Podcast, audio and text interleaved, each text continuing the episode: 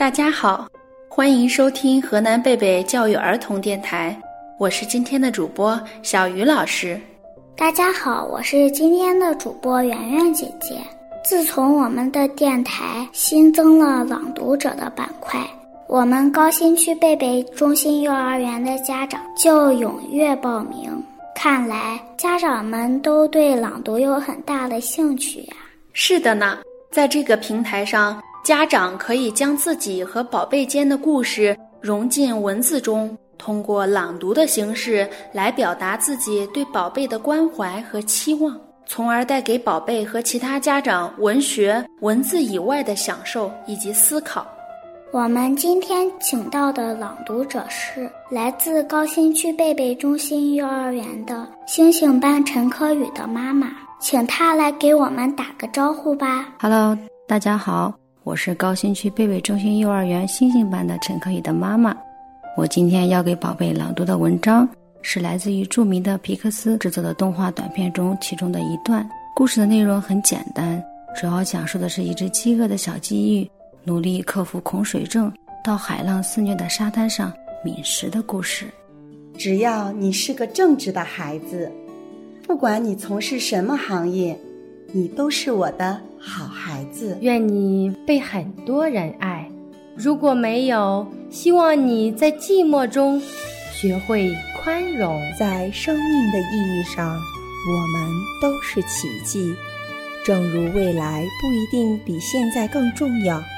然而，我爱你，我的孩子，我爱你，仅此而已。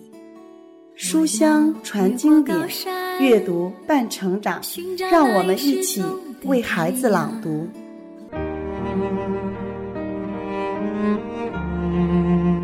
看着孩子嘚瑟开心的到处蹦跶，妈妈也开心的笑了。这其实也从侧面说明了一切。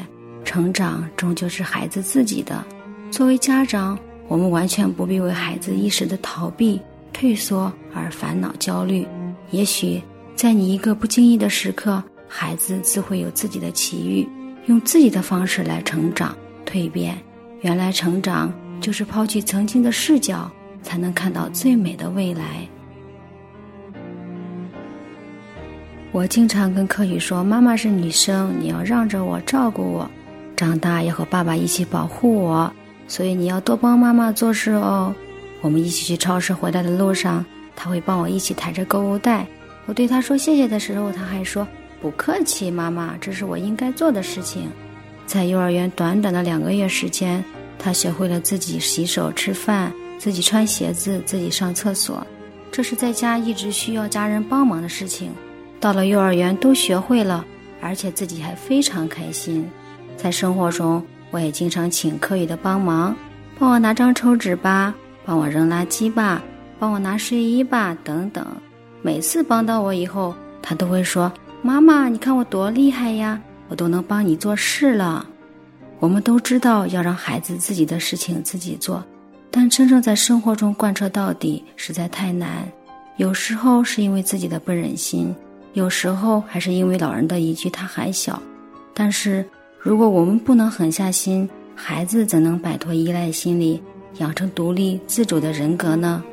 我们要让孩子懂得父母的不易，孩子才能学会体贴感恩，而不是将父母的付出当成理所应当。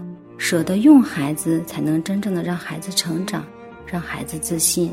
让我们都努力做一个不及格的妈妈，培养一个满分的孩子。感谢陈科宇妈妈的朗读。也希望科宇宝贝能够以后成为一个满分宝贝。亲爱的家长，家长朗读的对象是孩子，但家长也能从朗读本身获益哦。朗读可以让我们的家长重视阅读，给宝贝树立一个好榜样。很多家长可能认为自己不再是学生了，阅读这种事离得甚远，没空没精力。没闲情逸致，这都是家长拒绝阅读的借口。是的，阅读能带给人们的不仅仅是知识的积累，更是一次心灵的洗礼。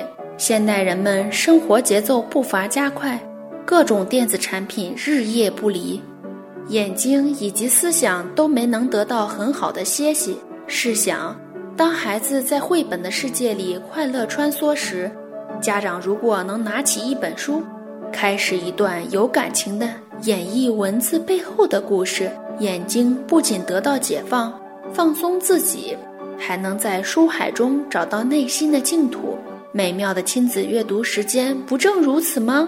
好了，今天的节目就到这里了。再次感谢陈科宇妈妈的朗读，欢迎收听河南贝贝教育儿童电台。我是今天的主播小鱼老师，我是今天的主播圆圆姐姐。我们下期见，再见。